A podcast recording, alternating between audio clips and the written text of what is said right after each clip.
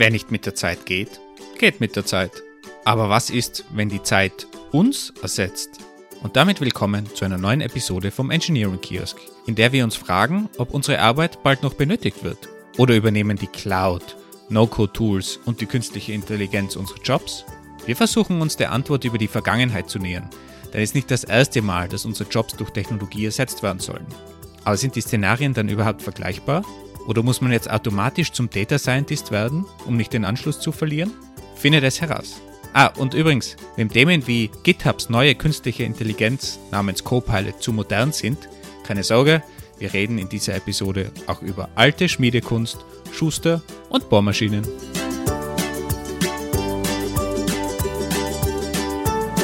Andi, ist dir bewusst, die wievielte Episode wir gerade machen? Was ist die Nummer? Ich glaube, das müsste Episode 53 sein. Jetzt ist die Frage, Programmierer fangen bei 0 an zu zählen. Ja, das hat die Luise, eine Hörerin, schon auf Twitter bekrittelt, dass wir die nicht mitzählen, aber das ist die Null. Die zählen wir ausnahmsweise mal nicht mit, obwohl wir Informatiker sind. Und zwar haben wir die 53. Episode, was bedeutet, wir haben jetzt ein Jahr Engineering Kiosk hinter uns, 52 Episoden und damit sind wir jetzt in der ersten Episode der quasi zweiten Staffel. Wenn man in TV-Serien Jargon sprechen würde, sind wir jetzt in der zweiten Staffel nach einem Jahr Engineering Kiosk. Geht's weiter. Warum ist unser Jahr verschoben? Warum ist unser Jahr nicht eins zu eins das Kalenderjahr? Ja, weil wir auch später angefangen haben. Das ist so wie mit dem Fiskaljahr bei den ganzen Firmen. Wir machen einfach unser eigenes Jahr. Wir haben unser Engineering Kiosk Jahr. Das startet irgendwo so in der zweiten Jännerwoche oder Januar, damit es alle verstehen. Moment, wo habe ich den Rechenfehler? Der 3. Januar war das Datum unserer ersten Episode, was Kalenderwoche 1 ist im Jahr 2022. Wir sind jetzt bei Episode 53, 53 sind aber schon in Woche 2 im Jahr 23. Wo ist der Rechenfehler jetzt hier? Wieso ist die Episode 53 in der zweiten Kalenderwoche des Folgejahres. Ah nee, das sind Details, die interessieren doch niemanden. Wir, wir lassen das als ein, ein Professor von mir hat immer gesagt, uh, is, is left to the left to the audience as a homework. Wir machen das jetzt auch so mit, mit unseren Hörerinnen. Falls ihr wisst, wo dieser Rechenfehler ist, bitte sagt uns Bescheid. Das ist der klassische Off-by-One-Error, oder? Bei Programmierer? Und dabei haben wir eine Episode 0 auch noch. Es wird wirklich kompliziert. Okay, aber äh, wir haben auf jeden Fall den Anlass genommen von der zweiten Staffel, von dem Start in, in die zweite Staffel, mal ein bisschen in die Zukunft zu blicken und vielleicht auch in die Vergangenheit. Und zwar wollen wir uns mit drei Thesen besprechen, die man ganz oft gerade in jüngster Zeit hört. Welche drei Thesen sind das? Bitcoin steigt über 50.000 Dollar. Elon Musk bleibt CEO von Twitter und VW schafft es wieder an die Spitze vom deutschen, von der deutschen Automobilindustrie oder? Die Automobilindustrie ist sowieso tot, aber das ist wieder ein anderes Thema. Das erkläre ich dir mal, wenn du dein erstes Lastenfahrrad dann fährst. Aber wir zoomen noch mehr raus und zwar wollen wir uns beschäftigen eigentlich mit den drei Thesen oder Aussagen, die man ganz oft in unserer Industrie hört, einer etwas älteren, und zwar die Cloud wird alle Admin-Jobs vernichten und ersetzen. Dann, was wir so im letzten Jahr, Anfang des Jahres ganz oft gehört haben, ist diese ganze No-Code-Tool-Welle. Die No-Code-Tools oder Low-Code-Tools, die werden unseren Job ersetzen. Es braucht keine Entwickler mehr. Und jetzt ganz, ganz jung, die letzte große These oder Message, die man ganz oft gelesen hat. ChatGPT wird unseren Job ersetzen. Es braucht also in Zukunft keine Admins und keine Developer mehr. Ja gut, da wird halt wieder eine Sau durchs Dorf getrieben, wie jedes Jahr. Und ich habe das Gefühl, 2023 wird das nicht besser, weil irgendwie kommt mir das so vor, wir brauchen jedes Jahr irgendeine Sau, die durchs Internet getrieben wird. Bleiben wir mal bei der ersten Sau, die armen Schweine übrigens, dass die Cloud unsere Admin-Jobs vernichtet. Andi, da bist ja du daheim in dieser Cloud und in dieser DevOps-Szene. Wann kam die These das erste Mal auf? Wann hast du das erste Mal gehört?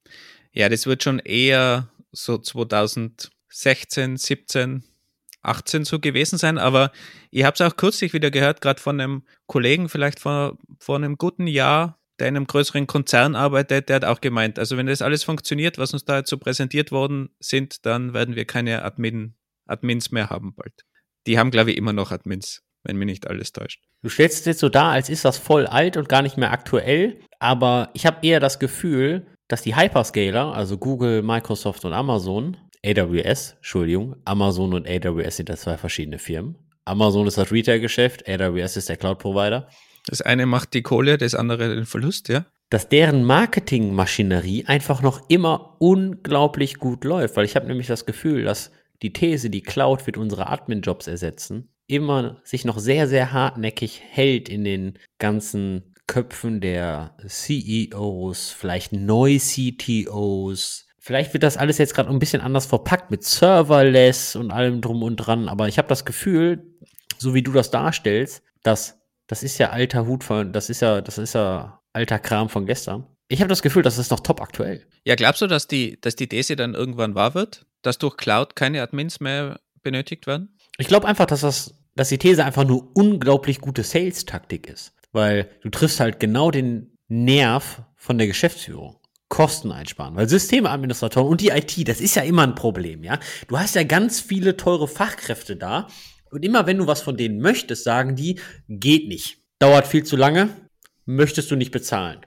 Das bedeutet, die, die Grundeinstimmung von den meisten IT-Lern und Admins gegenüber irgendwelchen Fragen und Anforderungen der Geschäftsführung ist ja erstmal tendenziell negativ. Und jetzt stell dir vor, jetzt kommt dann der Heilsbringer, ja, in einem Anzug, Amazon, um die Ecke und sagt, hör mal, pass mal auf, du gibst mir einfach vier Millionen im Jahr und dafür kannst du deine ganze Admin-Abteilung löschen. Löschen. Du kannst die Admin-Abteilung löschen.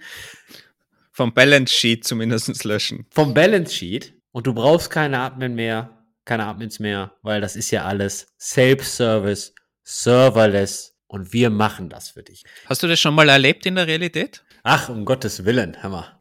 Aber vielleicht anders gefragt, hast du es mal erlebt, dass die Cloud bei dem Admin-Team schlussendlich Einsparungen ermöglicht hat? Also rein auf der Person Personalseite? Oder noch konkreter, glaubst du, wenn du ein Team hast von zehn Admins und du gehst in die Cloud, dass du dann weniger als zehn Leute benötigst? Wenn wir mal die genaue Anzahl von Admins ausblenden, du hast ein jetziges Team von einer Größe und du gehst dann in die Cloud. Nein, ich denke nicht, dass du Einsparungen machst. Ich denke, dass sich der Job dieser Admins einfach nur 100% ändert. Und zwar weg von On-Premise, weg von Hardwarebestellung, weg von ich recke jetzt irgendwie Server oder neue Festplatten, hinzu ich konfiguriere mehr, kümmere mich wirklich mehr um die Essentials, um Security, um Key Rotation, um Zugriffsrechte und allem drum und dran. Also de, irgendjemand muss den Kram ja auch maintainen und ich frage mich halt, wie diese Pre-Sales-Leute von den großen Hyperscalern, wenn die in so ein Gespräch gehen mit einem mit einer Geschäftsführung und die haben dann mal Pech und da sitzt ein technisch versierter Abteilungsleiter oder eine technisch versierte Abteilungsleiterin oder irgendjemand halt der von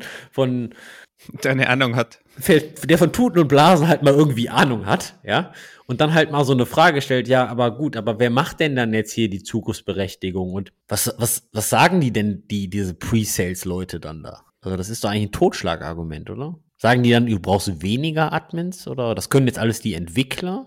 Damals war die Sales Pitch eigentlich so, dass die Entwickler dann das alles selber können. Der Sales Pitch oder die Sales Bitch? Ja, liegt wahrscheinlich nahe beieinander, aber hat sich zumindest dann immer herausgestellt, dass das eher falsch war und dass man eben die richtigen Leute trotzdem noch braucht. Aber du hast vollkommen recht. Ich glaube auch, das, das Jobprofil ändert sich sehr stark, weil du machst einfach weniger auf den tieferen Ebenen, Netzwerkebenen und so weiter. Aber es braucht immer noch die, die Leute, die sich um das Ganze kümmern. Also was ich mir eher vorstellen könnte, ist, dass man sich ein Team einsparen kann, das sich vielleicht um gewisse Softwareaspekte gekümmert hat. Also diese Admins, die dann vielleicht Software verwalten und wie wir in der letzten Episode gesehen haben, irgendwie ein RabbitMQ am Laufen hält, wenn man da vielleicht dann auf die eine oder andere Infrastructure as a Service, SQS oder sowas aufbaut, könnte ich mir vorstellen, dass man da unter Umständen vielleicht irgendwo einsparen kann. Aber am Ende müssen dann auch die Developers vielleicht mehr machen und dann haben die weniger Zeit für andere Dinge. Also ob man dann unterm Strich viel weniger Personal braucht, das wage ich auch zu bezweifeln. Also ich glaube, diese These hat sich, glaube ich, mittlerweile erledigt. Das ist vielleicht noch in, in großen Konzernen ein Thema, aber ich glaube, dass man da wirklich viel Personal einsparen kann. Ich hoffe mal, dass sich diese These eigentlich erledigt hat. Also du redest jetzt wirklich von Leuten, die dann jetzt einen, einen Message Queue Broker installieren, oder was? Und am, am Laufen halten. Ja, also die, die die Sachen machen, die vielleicht ein Managed Service dann erledigen würde. Aber eben, ob das am Ende so viel Personal ausmacht, ist eine andere Sache. Ja, aber viele Sachen nimmt der Managed Service dir ja gar nicht ab. Der Managed Service nimmt dir ab, dass du das, das Ding neu startest, aber um, um Backups musst du dich selbst kümmern, um Zugriffsberechtigung musst du dich selbst kümmern, um Monitoring musst du dich selbst kümmern, ja. Also das bedeutet, die Installation, und das Lustige ist ja, je nachdem, wie du es betreibst, klar, wenn du ein Managed Service nutzt, dann musst du es nicht installieren, du musst es nicht neu starten. Und nicht updaten. Updaten ist mal schon eine große Sache. Das stimmt nur halbwegs, weil ein Update. Sag mal, weiß, weiß dein Arbeitgeber, dass du da so über, über Hosted Services rentest? Ich, nein, ich, ich rente nicht über Hosted Services. Ich rente auch nicht über Managed Service. Ich sag nur, ich frage nur nach konkreten Beispielen, weil Updates, ja, du hast ein Maintenance Window. Und ja, gegebenenfalls musst du das Update nicht planen und selbst ausführen. Das stimmt schon. Aber der Punkt ist, bei vielen Managed Services ist dein Service während des Updates auch nicht verfügbar. Das bedeutet, das Heavy Lifting eigentlich, dass du während des Formel 1 Rennens die Reifen austauscht, das ist ja immer noch da und das ist ja meist clientseitig und nicht serverseitig. Aber du hast vielleicht einen Partner wenigstens an der Hand, der dir da auch beisteht und vielleicht Unterstützung gibt. Also du, du machst schon eine gewisse Auslagerung, wo du sonst vielleicht einen Spezialisten bräuchtest, einen mehr, wenn du ganz viele Services hast. Aber im Endeffekt eben, ob dir bei einem 10-Mann-Team da jetzt zwei, zwei Personen einspart, kann ich mir fast nicht vorstellen. Also finanziell ist halt eine, eine ganz andere Liga, ja, weil auf deiner Bilanz schreibst du es anders ab, ja, als wenn du jetzt eigene Kosten, Server kaufst und so weiter, wirklich hier Asset aufbaust oder wirklich nur monatlich irgendwelche Server mietest. Das ist natürlich was ganz anderes. Das stimmt schon. Aber im Endeffekt hast du da schon recht. Der Job deiner Systemadministratoren oder wie es neudeutsch heißt, System Engineers oder Site Reliability Engineers oder DevOps oder der nächste Titel, der bald durchs Internet getrieben wird, der ändert sich. Und da muss man sich natürlich auch fragen, hm, wollen die das? Weil ich hatte mal einen Kollegen, der hatte sehr viel Expertise im Netzwerkbereich und speziell in der Switch-Konfiguration, in dem Switch-Aufbau und Firewalls und, und, und whatnot. Und dann auch mit, mit, mit Kabel ziehen und was weiß der Geier nicht, ja? Also wirklich so Co-Location On-Premise Data Center.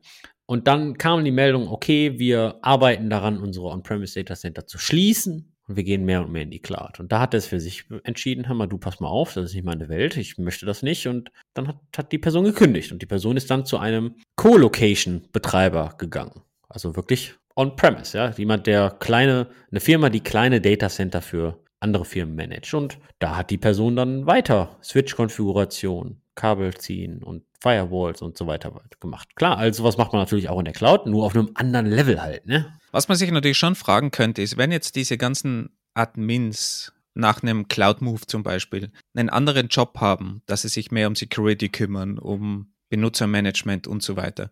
Das müssten sie ja auch, wenn man jetzt On-Prem oder eigene Lösungen betreibt, machen.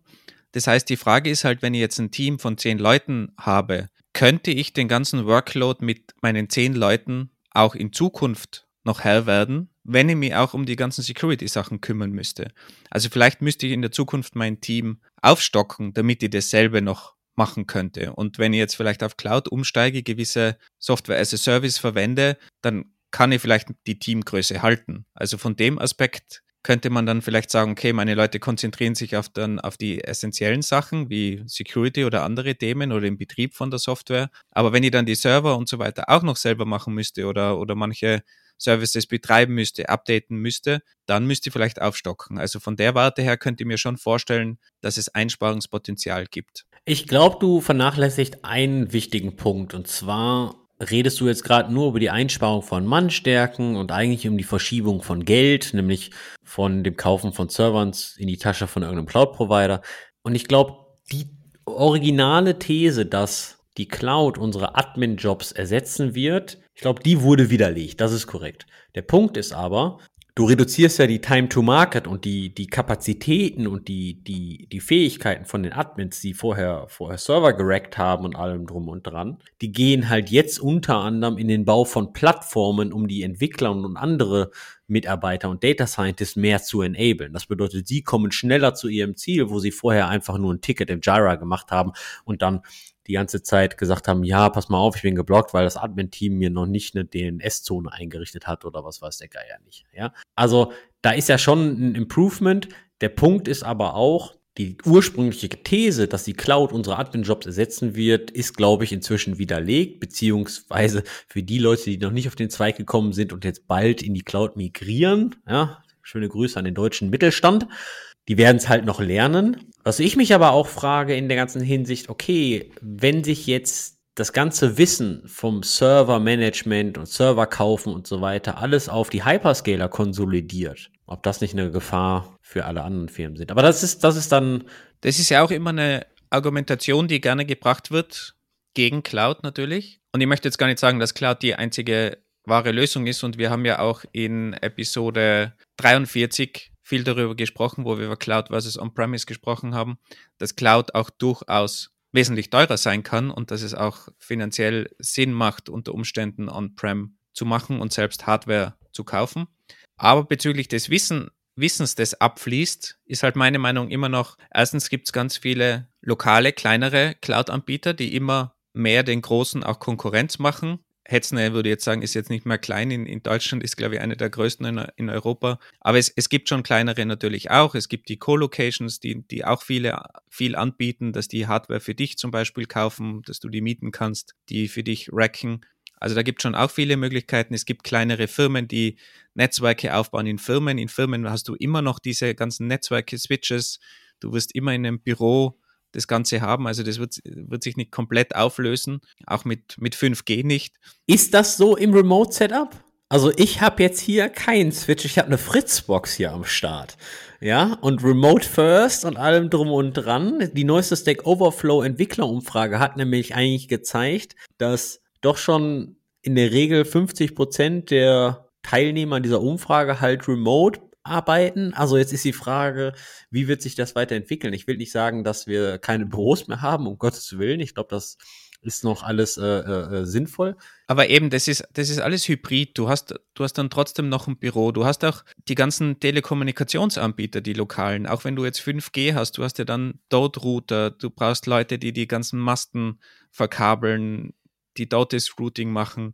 Also, dass dir dieses Wissen abfließt und nur mehr im Silicon Valley im, im Google Headquarter sitzt, an das glaube ich einfach nicht, weil du brauchst es lokal noch. Und sogar wenn das so ist, wenn du das Wissen lokal nicht mehr brauchst, dann ist die Frage, warum kann es nicht abwandern? Also, ich, ich denke mir auch, ich persönlich vermisse jetzt keinen Schuster in meiner Umgebung, der mir meine Plastiktonschuhe eh nicht reparieren kann. Und ich weine jetzt auch nicht den alten Holzschuhen nach, auch wenn sie cool sind natürlich und irgendwie stylische Clocks zu haben, macht auch viel her, aber das ist halt dann irgendeine spezielle Nische. Aber im Alltag brauche ich jetzt keinen Schuster mehr. Und wenn sich das zeigt, dass das nicht mehr benötigt wird, dann finde ich es auch okay, dass das Wissen in irgendeiner Form abfließt, weil Assembler-Programmierer findest du auch eher weniger, obwohl Assembler durchaus noch vielleicht irgendwo Sinn macht. Jetzt, wo ich ein bisschen gerade drüber nachdenke, höre ich mich an, wie gerade die Mittelstandslobby in der deutschen Politik, so nach dem Motto, wir müssen aufpassen, dass das ganze Fachwissen nicht abwandert.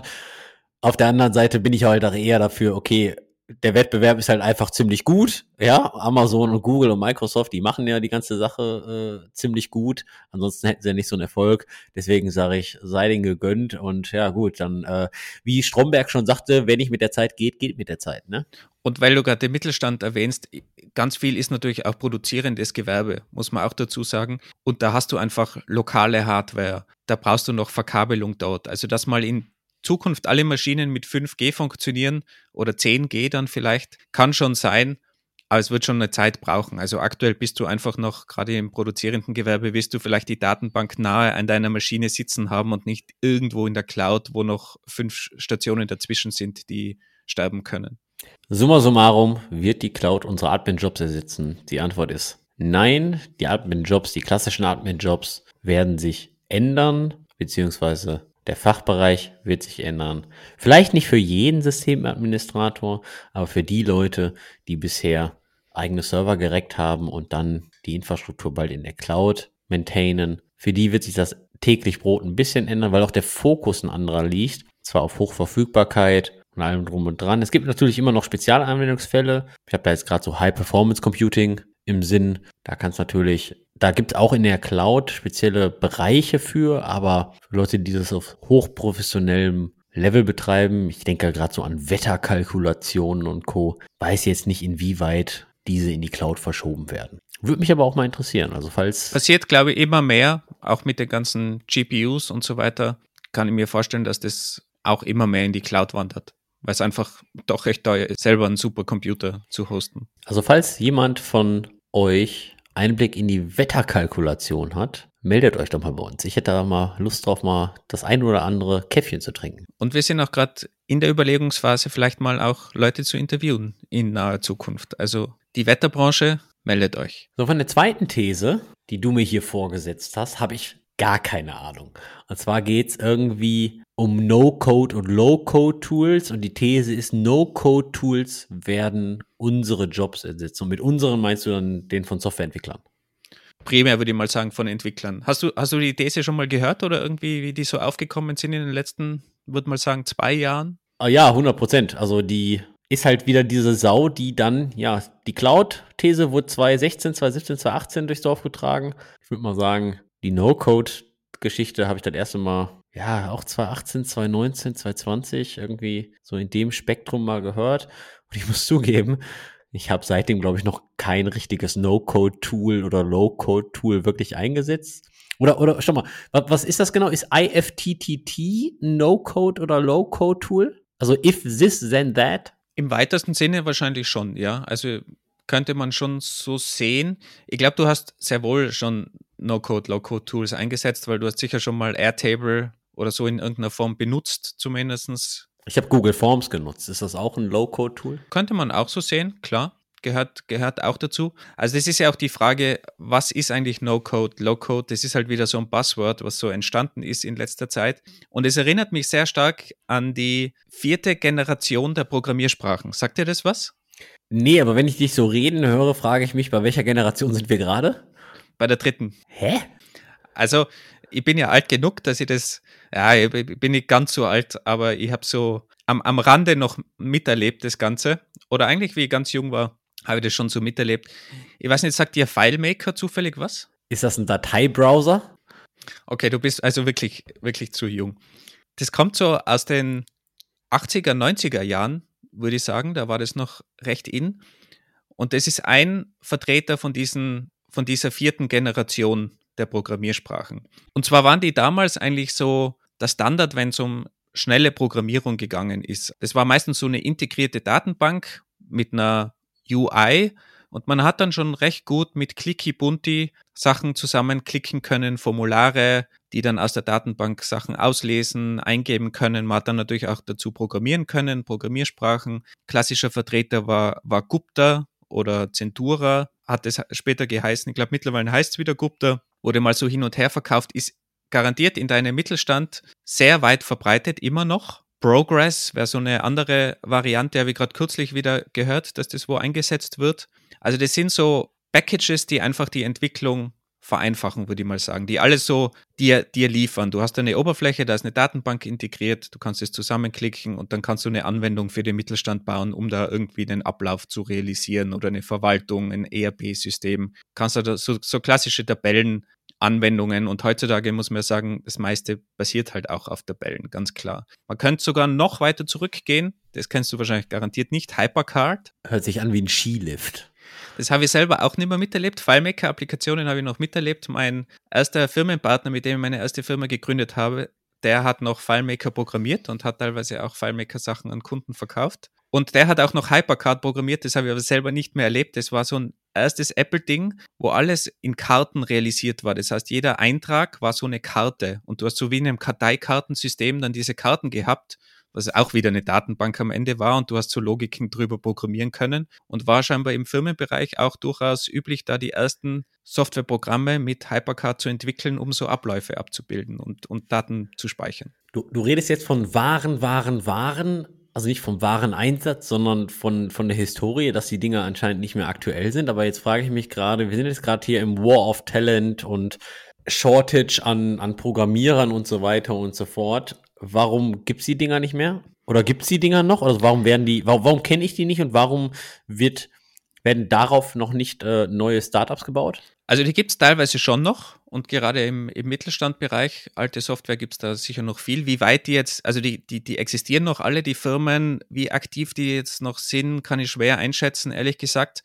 Und vielleicht noch zur Erklärung, warum vierte Generation, wenn jetzt die dritte Generation Java, Python und so weiter ist. Das war auch so ein bisschen so ein Marketing-Gag, dass man gesagt hat, okay, die, die Programmiersprachen, die klassischen sind dritte Generation und mit der vierten Generation heben wir das jetzt auf ein neues Level und die Programmierung wird in Zukunft so aussehen, dass man eben diese integrierten Systeme hat, wo die Datenbank schon dabei ist, wo alles integriert ist, viel einfacher entwickelt werden kann, die Oberflächen und alles schon out of the box kommt. Und wenn man sich das so anhört, das klingt genauso wie Low-Code und No-Code-Tools. Und wenn man Airtable anschaut, das ist eine große Tabelle, in der man viele Sachen reinpacken kann, Bilder, komplexere Datentypen, aber alles basiert auf dieser Tabelle, die dann verknüpft über Schnittstellen mit anderen Tools. Dann erinnert mich das sehr an Hypercard von Apple, das irgendwann in den, glaube, in den 70ern oder so entwickelt wurde weil da war halt alles eine Karte und da wir ein Bild reinhängen können, viele Felder und das ist eigentlich dasselbe wie, wie Airtable am Ende. Der einzige Unterschied ist jetzt vielleicht mit No-Code, Low-Code, dass viel mehr in die Richtung Schnittstellen geht. Das heißt, ich kann diese Tools verknüpfen mit externen Tools, mit anderen Tools. Ich habe meine Airtable als Datenbank und dann habe ich für die Oberfläche wieder irgendeinen Formular-Generator oder so und verknüpft es über APIs. Hingegen früher wie FileMaker war das halt ein Tool von derselben Firma, was die Datenbank geliefert hat, den Report Generator, den UI Generator, die Forms, das war alles in, in einem System.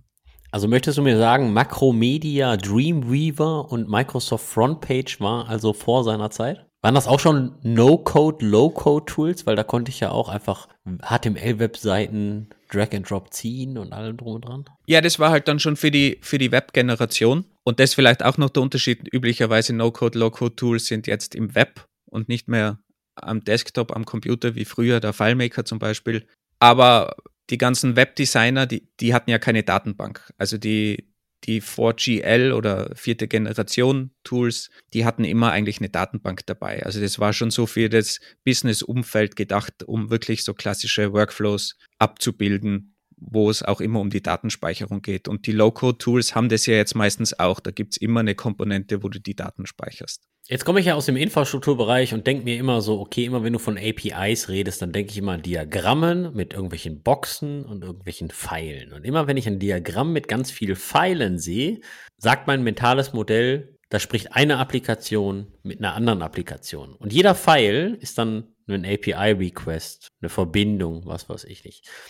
Und auf Basis der Anzahl der Pfeilspitzen, umso höher die ist, umso mehr Probleme haben wir weil jede Verbindung zusammenbrechen kann und Co. Meine Frage ist jetzt eigentlich, wenn du sagst, okay, früher gab es dann Gupta, Progress, FileMaker, Hypercard und Visual Fox Pro und was weiß ich nicht. Und das kam alles aus einer Hand. Und jetzt sagst du, der Unterschied ist, dass das damals eine, eine Desktop-Applikation war und jetzt, dass das alles im Web ist und dass man jetzt viel mehr über APIs quatscht. War das dann früher nicht alles besser in der Hinsicht, weil dann alles aus einer Hand kam und die sich genau um diese Reliability-Themen dass die Verbindung zwischen einer Datenbank und einem Formular und Co. ja stabil war, weil die haben sich ja drum gekümmert und jetzt hast du irgendein Webtool, was dann sich mit einem anderen Webtool unterhält und da kennen die Programmierer sich wahrscheinlich noch gar nicht und das kann alles kaputt gehen? Ja, besser ist die Frage, wie du besser definierst. Es war auf jeden Fall einfacher, ganz klar. Aber du hattest natürlich den Nachteil, dass du einen Login-Effekt hattest, weil wenn du auf FileMaker aufgesetzt hast, war alles in FileMaker und du konntest jetzt nicht irgendwie was anderes anschließen. Und wenn da jetzt eine hippe andere Firma gekommen ist und gesagt hat, wir haben jetzt aber einen viel besseren Form Generator, der mit AI irgendwie automatisch deine Felder vorfüllt, dann hast du den nicht verwenden können, weil du halt nur in dem FileMaker-System arbeiten hast können. Und jetzt über die Schnittstellen hast du halt den Vorteil, dass du unabhängige Systeme miteinander vereinen kannst und nicht mehr abhängig voneinander bist. Und dadurch natürlich viel, viel flexibler arbeiten kannst, viel schneller umsteigen kannst, dass du mal die Oberfläche austauscht, dass du ein System dranhängst, was dann Data Science Tasks macht, was irgendwelche Modelle berechnet auf deinen Daten, was vielleicht irgendwie getriggert wird über Webhooks, dass irgendwelche Notifications ausgesendet werden auf Handys, auf irgendwelche Apps, die vielleicht mit dem Originalsystem gar nichts zu tun haben. Also da hast du einfach viel mehr Möglichkeiten und kannst dadurch viel schneller Dinge realisieren, indem du die unterschiedlichen Komponenten zusammenhängst, weil du einfach viel modularer arbeiten kannst und viele verschiedene Module hast, die alle möglichst offen sind und miteinander kommunizieren können. Und diese, und diese Schnittstellen hat es in der Vergangenheit eben nicht gegeben, weil alles closed war und keiner eigentlich die Daten überhaupt freiwillig nach außen gegeben hat. Und meine Lieblingsgeschichte dazu ist über Motorola. Und zwar war das gar nicht so lange her, vor ein paar Jahren noch, wie wir eine neue Leitstelle bekommen haben, die Feuerwehr, Rettung und so weiter koordiniert, Bergrettung. Und die hatten ein Funksystem von Motorola. Und Motorola hat keine Schnittstellen angebunden, dass die das in ihr VoIP-System integrieren haben können. Dass wenn die am Arbeitsplatz sitzen mit Kopfhörer und Mikrofon, dass die über dieses Funksystem interagieren können. Und was die dann am Ende gemacht haben, ist, die haben eine Software geschrieben, die Mausklicks simuliert und die irgendwo auf einem Rechner in der Ecke mit der Maus dann auf diesen Sprechbutton gedrückt haben in dem Software-Client von Motorola. Und die haben das dann einfach über die Audioschleife von dem Computer durchgeschliffen und so haben die realisiert, dass die auch auf einem entfernten Arbeitsplatz einfach über, mit diesem Funksystem sprechen konnten. Also da, da hat es keine Schnittstellen gegeben, auch wenn du wirklich viel Geld in die Hand nimmst und bei Motorola so ein professionelles System kaufst, was für Blaulichtorganisationen designt ist, hatten die keine Schnittstellen und haben über so schlimme Workarounds, dass die mit simulierten Mausklicks in der Oberfläche arbeiten haben müssen.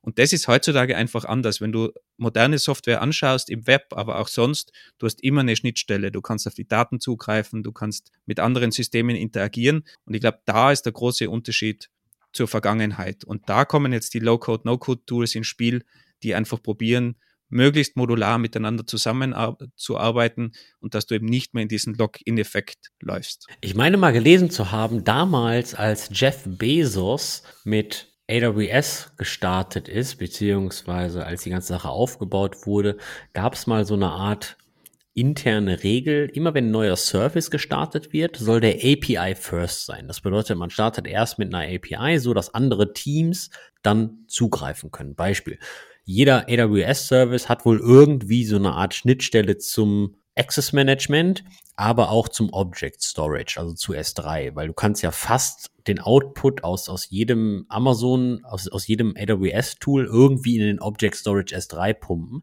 Und das erinnert mich gerade so ein bisschen daran, dass sich das vielleicht die ganze Industrie so gewendet hat, dass alles irgendwie API First ist. Es gibt ja auch schon so Trends wie Micro-Frontends und Headless-Shop-Systeme und was weiß der Geier nicht. Und das erinnert mich halt irgendwie dann, okay, durch dieses Mantra API First sind halt vielleicht diese No-Code-Tools hochgekommen, weil es eigentlich ja nur eine UI auf irgendeiner API ist. So, und wenn ich, wenn ich den Gedanken jetzt weiterspinne, klar, ich als Softwareentwickler, irgendjemand muss ja diese APIs schreiben. Aber was heißt das denn, wenn jetzt einfach mal so 50, 60, 100 No-Code-Tools auf dem Markt sind? Kann dann der Abteilungsleiter und der CTO und der CEO da sich da selbst zusammenklicken und ein neues Startup bauen und brauchen die dann keine Programmierer mehr? Also ersetzt No-Code, kommen wir zurück zur These, wirklich unseren Job? Also ihr habt noch keinen Developer getroffen, der wirklich extrem auf No-Code-Tools setzt. Vielleicht um irgendwie eine Kleinigkeit mal zusammenzubauen. Aber ihr habt keinen getroffen, der voll überzeugt ist davon, weil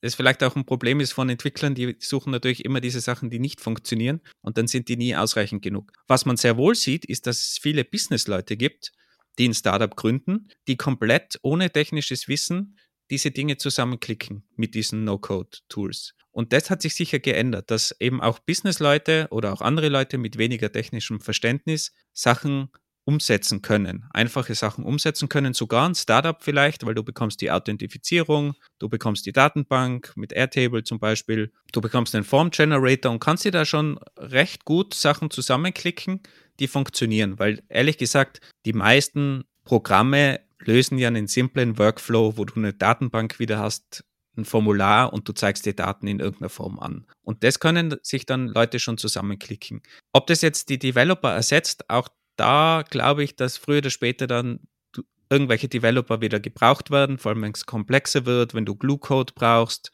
wenn du die Sachen verstehen willst, wenn du skalieren willst.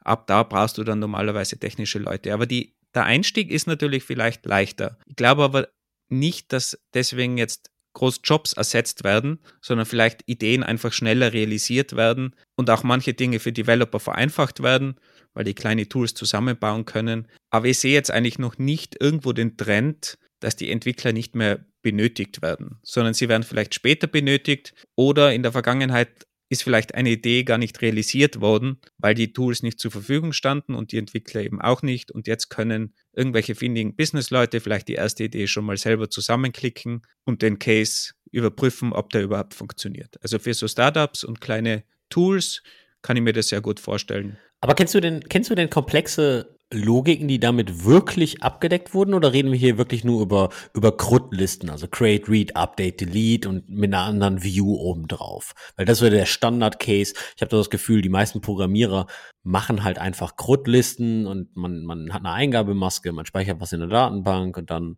wird das halt irgendwie dargestellt. Das ist so ungefähr, weiß ich nicht, 80, 90 Prozent der Anwendung gefühlt. Und ist dafür jetzt No-Code gut oder, oder kann man da wirklich knallharte Business-Logik mit Berechnungen, Logging, Authentication, Permissions und, und also äh, kann, kann ich damit ohne Probleme einen Marktplatz, wo sich dann Leute gegeneinander überbieten und zu bauen?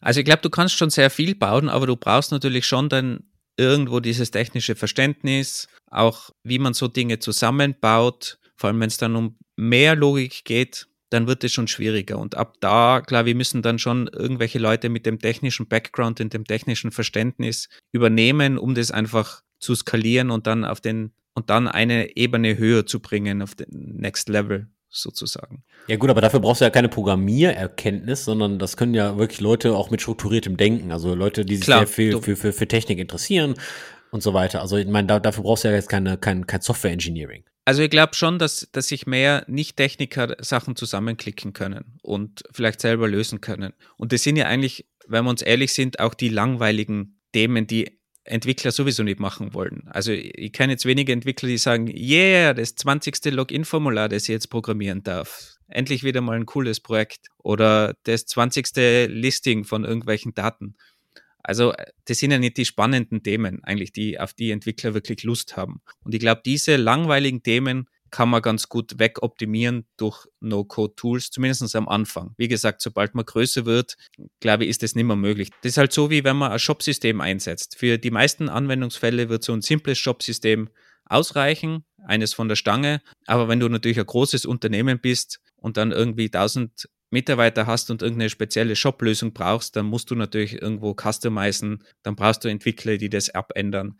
Aber für 80 Prozent der Anwendungsfälle funktioniert wahrscheinlich ein Shopify oder ein ganz simples Shop-System und erfüllt alle Anforderungen. Und so sehe ich das halt bei No-Code-Tools auch. Und was schon cool ist, es gibt mittlerweile auch sehr viel Open Source No-Code-Tools. Also ähm, No-Code-DB ist zum Beispiel ein sehr großes und sehr leistungsstarkes Tool, das kann man sich selber aufsetzen mit Docker, kann einfach mal rumspielen. Und wenn man so ein kleines Projekt hat, kann ich mir gut vorstellen, dass Entwickler das auch gerne verwenden, weil man da einfach viel schneller ist.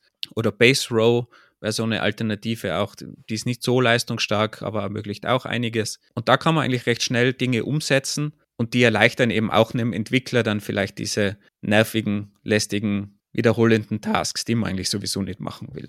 Aber dass der Job ersetzt wird, kann ich mir eigentlich kaum vorstellen. Wenn ich, wenn ich dir so zuhöre, dann hört sich das so an, okay, ich kann jetzt mit den No-Code-Tools ein neues Startup, das nächste Unicorn innerhalb von, von fünf Minuten bauen. Aber so ist es ja nicht wirklich, oder? Also ich meine, man, man muss sich da schon hinsetzen und ein paar Tage äh, investieren und, und da Natürlich, aber bauen, es können oder? auch Nicht-Entwickler das ist, glaube ich, der große Unterschied. Man muss schon die Tage investieren, aber es können auch Leute, die weniger technisches Verständnis haben, können das jetzt schon machen, ja.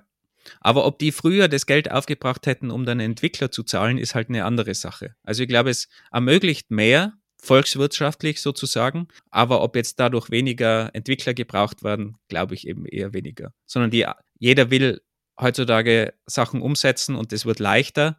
Früher hat man Entwickler dazu gebraucht, aber jetzt wird einfach mehr umgesetzt. Gut, wenn ich jetzt so als Overengineering Software-Engineer daran denke, denke ich an, kann das skalieren? Also mit skalieren meine ich mit Traffic und so weiter, weil dann legt man sich ja eigentlich komplett auf die Schultern von den verschiedenen No-Code-Tools. Was ist, wenn ich diesen einen Use Case habe, der sich nicht dadurch abdecken lässt, der sich dann, der dann eigentlich mein, meine Unique Selling Proposition gegenüber meiner Konkurrenz ist. Aber ich glaube, wenn man über solche Themen Gedanken macht, dann hat man schon seine, seinen Anwendungsfall evaluiert und dann sollte man vielleicht auch Kapital und Zeit da investieren.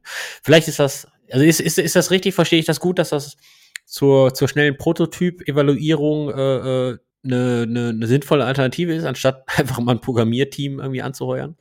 Genau, ich glaube, genau dafür ist es da. Und, und du lässt dir auch nicht ein eigenes Shopsystem programmieren, wenn du mal irgendwas testweise verkaufen willst. Oder früher, wenn man irgendein Forum gebraucht hat, zum Beispiel, dann hat man auch fertige Software verwendet und hat sich nicht selber ein Forum programmiert. Also man hat ja früher schon Open Source Software eingesetzt, zum Beispiel, um, um Dinge nicht immer wieder selbst neu machen zu müssen. Und das ist halt jetzt ein Schritt weiter, dass das vielleicht auch Nicht-Techniker machen können und einfach die Bedienung einfacher wird.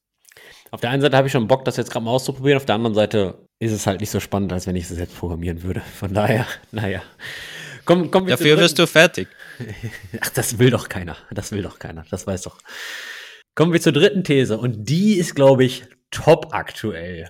Und zwar geht es da um ein Thema, womit ich mich irgendwie nicht so viel identifizieren kann, muss ich zugeben. Und zwar geht es um künstliche Intelligenz, Artificial Intelligence und ganz speziell ChatGPT von OpenAI und wie wir die Tage auch schon mal in einer vorherigen Podcast-Folge erwähnt hatten, um Prompt Engineering und all diese Themen. Und die These ist, AI, ChatGPT wird unsere Jobs ersetzen.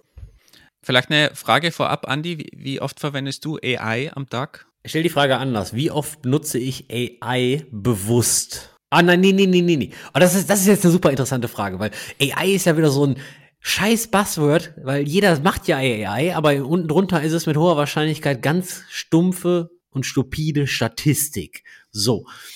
Also ich will sagen, nur weil da AI draufsteht, bin ich sehr skeptisch, ob AI drin ist. Ja, AI ist natürlich ein extremes Buzzword und, und Marketing-Term und wir können es Machine Learning nennen und Statistik ist in gewisser Weise auch Machine Learning, fällt zumindest teilweise darunter, wenn man jetzt irgendwie eine Regression oder sowas berechnet.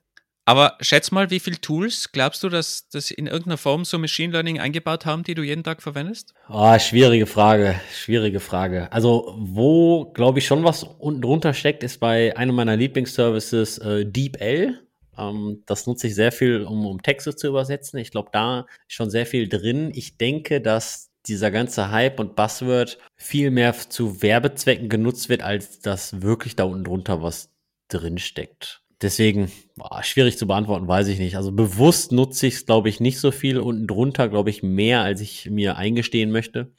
Also ich glaube, Machine Learning ist schon sehr verbreitet mittlerweile, wie tief das natürlich jetzt geht und wie intelligent das Ganze ist und wie viel eben du sagst, es ist nur ganz simple Statistik oder vielleicht sogar nur fünf If-Statements und dann sprechen schon manch, manche von AI und wenn die Waschmaschine AI drin hat und es sind fünf If-Statements, früher hat es äh, Fuzzy Logic geheißen bei den Waschmaschinen zumindestens, was im Endeffekt, glaube ich, auch nur fünf, fünf If-Statements irgendwo drin waren. Also ist natürlich schwer immer reinzublicken, was da im Hintergrund abläuft, aber ich glaube, es wird immer mehr der Standardfall, dass in irgendeiner Form irgendwo wenigstens was Machine was maschinell gelerntes vielleicht irgendwo drunter steckt oder vielleicht auch am Weg irgendwo beteiligt war. Jetzt bewusst oder unbewusst ist nochmal eine andere Sache. Das führt mich wieder zu einer Frage, zu einer ähnlichen Frage, wie wir bei der ersten These hatten. Wird Cloud, in, wird Cloud jetzt die ganzen Systemadministratoren abschaffen und, und verlieren wir gerade das Wissen von äh, diesem Server-Racken und so weiter und so fort? AI und K, äh, KI und ChatGPT und, und OpenAI und, und whatnot ist ja gerade wieder so ein Hype-Thema, ja? Und dann da gehen ja super viele Leute in den Markt und wollen das lernen und so weiter und so fort. Ist ja alles super und finde ich ja auch klasse, dass das Wissen mehr verteilt wird. Aber wie viele Leute weltweit kennen sich mit diesem Thema gut aus? Also wie viele Leute können wirklich mal sagen, wie ChatGPT und das Modell darunter und ich glaube, das ist GPT-3 oder sowas, habe ich mal gehört. Also wie viele Leute verstehen, was da vor sich geht?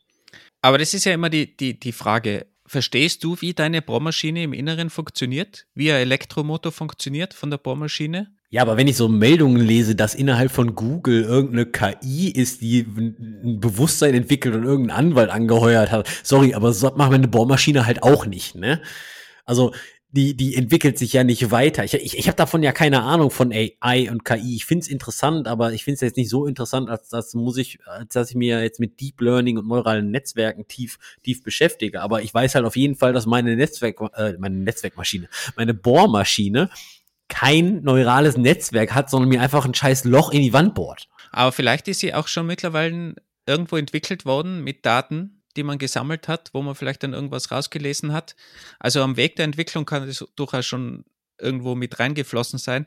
Aber was ich eigentlich damit sagen will, ist, dass man sich natürlich nicht, dass man natürlich nicht alles verstehen muss im, bis ins Tiefste, nur um es zu verwenden.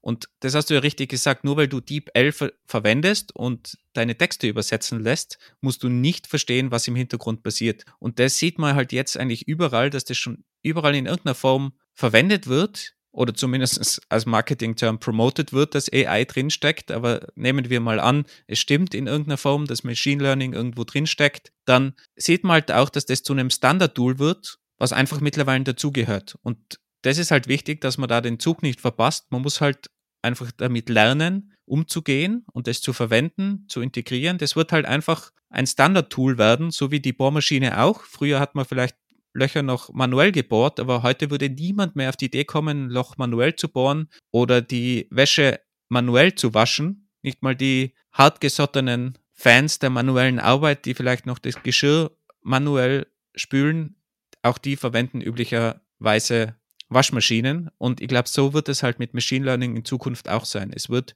überall drin sein und es wird vieles erleichtern, aber wir müssen uns daran gewöhnen, dass das einfach Teil von dem Workflow wird und vielleicht auch wir gar nicht alles verstehen. Wie wir die Bohrmaschine halt auch nicht verstehen, den Elektromotor. Me meines Erachtens nach hinkt dein Vergleich mit der Bohrmaschine ein bisschen, so nach dem Motto. Ich verstehe nicht, wie eine Bohrmaschine intern funktioniert. Ich lehne mich mal weit aus dem Fenster und sage, es gibt mehr Menschen auf der Welt, die die Funktionsweise einer Bohrmaschine intern verstehen, als ChatGPT, AI, neurale Netzwerke und so weiter und so fort. Ja, und wenn wir jetzt mal an die gesellschaftlichen Effekte davon denken, dass wir eine Handvoll Leuten haben weltweit, die das verstehen und echt viele Leute, die das Innenleben der Bohrmaschine verstehen, dann würde ich fast sagen, äh, fühle ich mich mit dem Verständnis einer Bohrmaschine deutlich wohler als äh, die äh, Zukunft der Welt äh, mit KI und AI und was weiß ich nicht in die, in die Hände von, von, von einer Handvoll von Leuten äh, zu geben, die sich dann mit dem Innenleben von neuralen Netzwerken und ChatGPT und keine Ahnung was. Aber das ist dasselbe mit jeder technologischen Entwicklung. Du hattest auch in der Vergangenheit wenig Leute, die sich mit Solarpanels auskennen und das war wahrscheinlich eine Handvoll, die das Ganze verstanden hat. Und heutzutage kennt sich jeder Elektriker damit aus und es ist Standard geworden, dass das einfach jeder verwendet und sich viel mehr Leute damit auskennen. Also klar, dauert es eine Zeit und ich würde mal nicht sagen, dass es eine Handvoll Data Scientists sind, weil es gibt schon viele Data Scientists und es wird immer wichtiger in Zukunft und so werden halt in Zukunft das auch immer mehr Leute verstehen müssen, weil es immer mehr verwendet wird und immer mehr Standard wird. Aber das heißt ja nicht, dass sich dann jeder User damit auseinandersetzen muss und ich als User das verstehen muss, wie das zustande kommt, wie DeepL meine Texte übersetzt oder wie der Copilot mir hilft, meinen Code zu schreiben. Ja, vielleicht hast du da einen Punkt. Ähm, ich denke immer, ich, ich, denke, ich denke immer noch, dass AI und KI marketingtechnisch sehr sexy unterbreitet werden, sich aber niemals oder sehr wenig Leute mit der tiefen Mathematik und Statistik und so auseinandersetzen wollen. Und vielleicht sehe ich deswegen die ganze Sache ein bisschen skeptisch, aber ich, ich nutze sie vielleicht jeden Tag. Also so, kommen wir, kommen wir zur These. Wie, wie, wie ist es denn jetzt? Muss ich mir Sorgen um meinen Job machen, dass AI mich bald arbeitslos macht?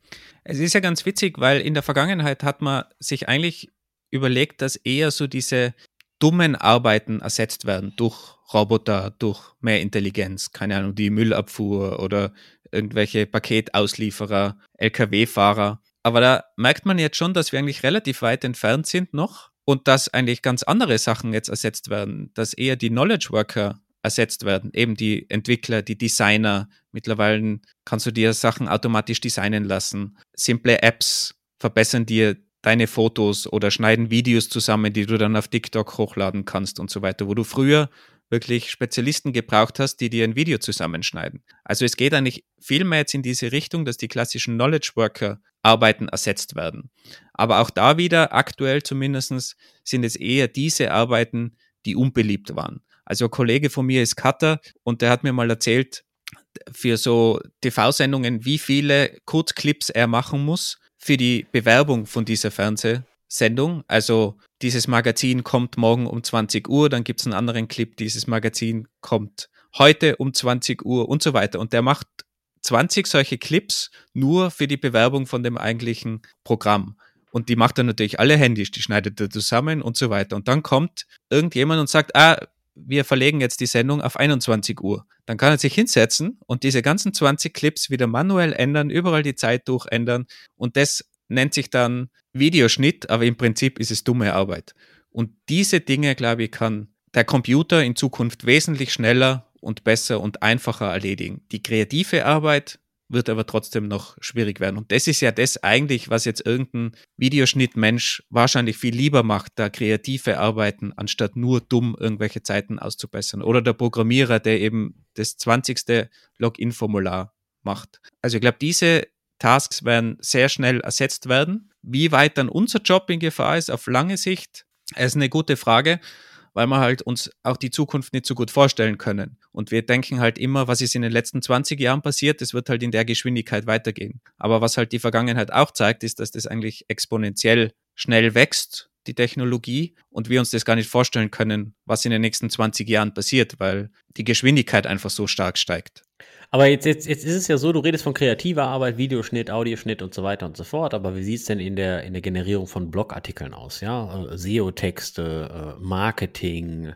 Ähm, ja, das ist ja auch nichts, was, was jemand gerne macht, würde ich mal sagen. Auch weiß ich jetzt nicht, aber also wenn ich jetzt, wenn ich jetzt Copywriter bin, das ist das mein Job und hoffentlich haben alle Copywriter äh, natürlich Spaß an ihrem Job und machen das nicht nur, um die Miete zu zahlen. Also ich hoffe doch mal, dass Leute schon sehr gerne schöne Texte schreiben und daran Spaß haben. Aber die schreiben eben schöne Texte und keine SEO-Texte. Die wollen, die wollen kreative, schöne Texte schreiben und weniger den hundertsten SEO-Artikel. Glaube ich mal, ich, ich kenne die Leute jetzt keine persönlich, aber ich glaube mal, dass das Dumme eher weniger Spaß macht, das, das Repetitive. Oder, oder jetzt hier mal so, so, so, so ein Manuskript für so einen Film. Ja, ich habe die Tage gelesen, irgendjemand hat auf ChatGPT so ein komplettes Manuskript für so einen Film geballert. So, also ich als Filmproduzent werde doch wohl Spaß haben, mir die ganze Storyline auszudenken und so weiter und so fort. Und wenn ich dann jetzt so lese, okay, ChatGPT macht da 95, 98 Prozent meiner Arbeit, ähm, dann ist die Frage, okay, ersetzt AI vielleicht nicht die Softwareentwicklung, aber ersetzt AI solche Jobs? Kann durchaus sein. Ich glaube, dass es aktuell immer noch ein Tool ist und diese Leute, die das Business gut verstehen, wie das funktioniert, die wenden dann dieses Tool an, um sich selber das Leben einfacher zu machen und lassen sich da helfen. Zumindest die Leute, die schlau sind, meiner Meinung nach, um eben den Zug nicht zu verpassen. Aber dass die Person komplett ersetzt wird, auf lange Sicht ja, vielleicht, aber auf mittlere Sicht sehe ich das jetzt noch nicht so eigentlich, dass das, dass das von heute auf morgen irgendwie dann eine Maschine erledigt, auch weil ihr einen Ansprechpartner will, der eben mir als Gesamtpackage das dann überliefert. Bei einem Elektriker geht es ja auch nicht darum, nur dieses Kabel zu verlegen, sondern der versteht das Problem, der findet die beste Lösung, setzt es dann alles um und nimmt mir diesen gesamten Task eigentlich ab. Jetzt ist es ja so, dass AI auf Basis von vorhandenen Daten lernen muss. Also, also dieser Prozess muss ja irgendwie lernen, okay, das gibt es und dann kann man drei existierende Informationen zusammenschmeißen und hat man eine vierte neue Information. Und ich glaube, so funktioniert auch so ein Tool wie GitHub Copilot, oder? Da wo ich dann eingebe, hey, schreib mir mal bitte irgendwie die Funktion, um die Wurzel von irgendwas zu ziehen. So, und dann gibt er mir den Quellcode raus. Ja, das, das geht ja schon sehr hart in unsere Richtung von ersetzt die Softwareentwicklung, weil da können Leute eingeben, schreib mir mal bitte einen Sortieralgorithmus, der mir eine Liste von, von Zahlen die aus einer REST API kommen, sortiert oder sowas. Also das geht ja schon sehr weit. Also es ist schon sehr impressive, was da schon möglich ist. Vor allem ChatGPT macht da wirklich einen super Job und schreibt dir noch die Tests dazu und so weiter. Also das ist schon sehr cool und funktioniert eigentlich auch sehr gut. Ich sehe da aber schon auch noch Schwachstellen, die, die sicher in Zukunft auch behoben werden, aber aktuell ist es schon noch so, du musst den Code lesen können, du musst die Fehler finden können, du musst verstehen, was da passiert. Und mir ist es gerade kürzlich selbst passiert bei, bei Copilot der meiner Meinung nach sehr, sehr gut ist. Dieses GitHub-Produkt, was dir in die IDE integriert ist und dir einfach beim Programmieren hilft. Also da gibst du nicht nur an, ich will jetzt da eine Wurzelberechnung, sondern der macht dir einfach Autocompletion, Vervollständigungen. Der schreibt dir auch Kommentare, wenn du willst. Das heißt, du, du, du gehst über eine Funktion, die du geschrieben hast, hin und er schlägt dir anhand deiner Funktion, die du geschrieben hast, Kommentare vor, um diese Funktion zu kommentieren und die Eingabeparameter und so weiter. Also das ist wirklich sehr coole Hilfe also ich verwende die super gern und die, die hilft mir auch viel. Aber ihr habt das gerade kürzlich selbst erlebt. Ich habe da was Auto vervollständigen lassen und so weiter. Es war in, in View mit HTML. Und dann am Ende habe ich einen Error bekommen von irgendeiner Variable, die von mir war. und er findet diese Variable nicht. Und ich habe mir gedacht, das, hä, das, warum ist da jetzt ein Fehler? Der ist ganz woanders im Code, in einer anderen Datei sogar. Und warum kommt da jetzt dieser Fehler, dass diese Variable nicht gefunden wird? Und ich habe da dann habe ich nochmal natürlich, so wie man es als, als guter Debugger macht, man führt den Code einfach nochmal aus, um zu schauen, ob es nicht vielleicht doch schon funktioniert, äh, ohne was zu ändern. Ähm, dann funktioniert es immer noch nicht, dann führt man es nochmal aus, drittes Mal, um ganz sicher zu gehen, dass es immer noch nicht funktioniert. Und dann sieht man die Fehlermeldung und dann habe ich, glaube ich, wirklich ein paar Minuten herumgesucht, bis ich draufgekommen bin, dass Copilot mir da irgendwo diese Variable eingebaut hat, automatisch, die in einer anderen Datei verwendet habe, aber von mir kreiert war. Also es war eindeutig, die, der Variablennamen war von mir, aber ist mir einfach nicht aufgefallen.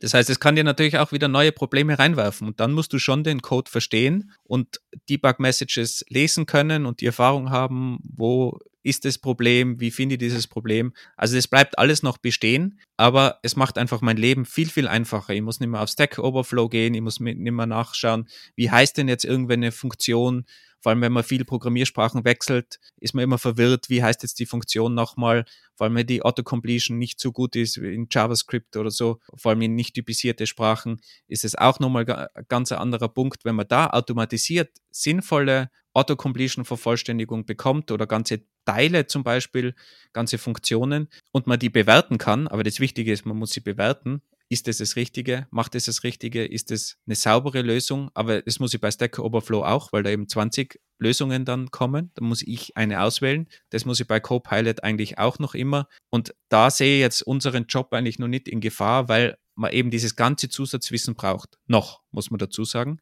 weil eben die Technologie steigt exponentiell an und es kann schneller gehen, als man denkt. Aber aktuell sehe ich das schon noch, dass man unser Wissen braucht und unsere Erfahrung braucht. Aber es wird in Zukunft vielleicht weniger. Jetzt ist es ja so, dass ChatGPT und so weiter und so fort ja nicht immer die richtige Antwort rausspuckt. Ne? Ich habe ja die Tage auch irgendwo gelesen, dass Stack Overflow jetzt die Antworten von ChatGPT verboten hat.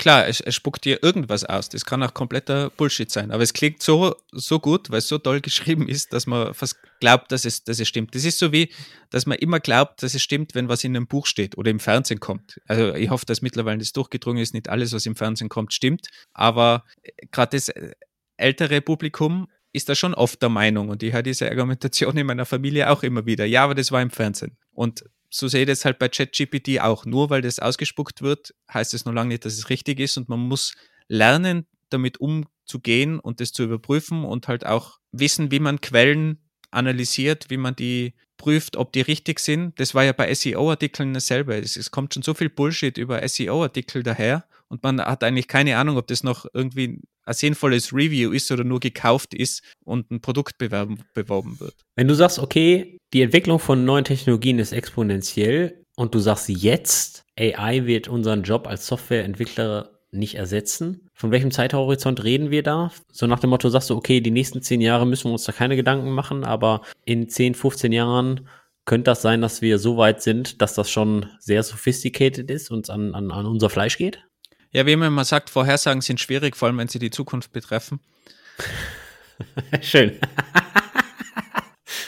Und ich, traue mir da wirklich nichts zu sagen, weil wenn man sich überlegt, was ist zwischen 1950 und 1970 passiert in 20 Jahren und was ist zwischen 1970 und 1990 passiert, technologisch, das sind einfach Welten. Es sind beides 20 Jahre, aber das sind einfach Welten dazwischen. Und insofern ist es extrem schwierig, jetzt zu sagen, was passiert in zehn Jahren. Aber ich sehe das gleich wie mit den anderen Punkten, wenn wir zurückgehen auf die Admins und Cloud. Die Profile ändern sich und vielleicht wird man weniger die dummen Tasks erledigen und die dummen Sachen und man wird sich vielleicht auf die schwierigeren Probleme lösen. Man braucht ein gutes Verständnis, Erfahrung, die Grundlagen, die man verstehen muss, um dann diese Probleme zu lösen. Den Überblick, den braucht man. Aber es wird sich wahrscheinlich das Jobprofil ändern. Und wahrscheinlich, hoffentlich, werde in Zukunft als Entwickler nicht mehr das 20. Mal das Login-Formular programmieren, sondern Copilot wird mir das einfach komplett ausprogrammieren, wenn ich sage, okay, ich habe da View, programmiere mir mal ein Skeleton für ein Login-Formular oder für ein Listing oder sowas. Und dann kann ich mich auf die wichtigen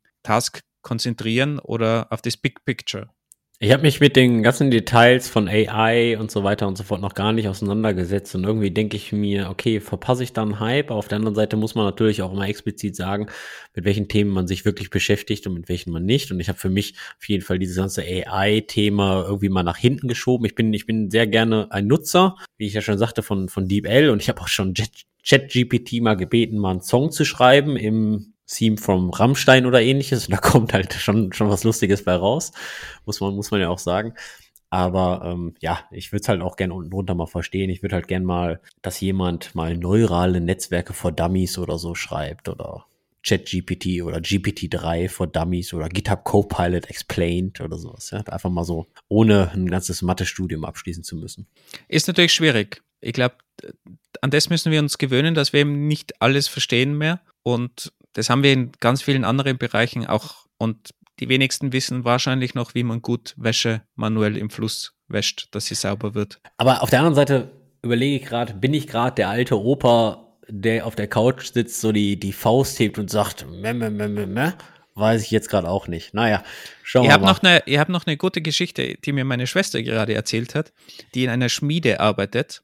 Und die arbeitet mit einem Plasmaschneider. Die kann so große Metallplatten ausschneiden. Die, die designt das am Computer und das wird dann ausgeschnitten. Ganz, ganz easy.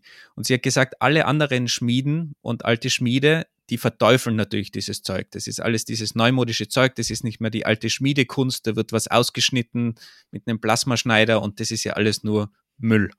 Aber man kann natürlich andere Sachen damit machen und kreative Sachen machen. Und man kann sich vielleicht auf, äh, auf die kreativen Teile konzentrieren und das Metall wird dann am Ende geschnitten.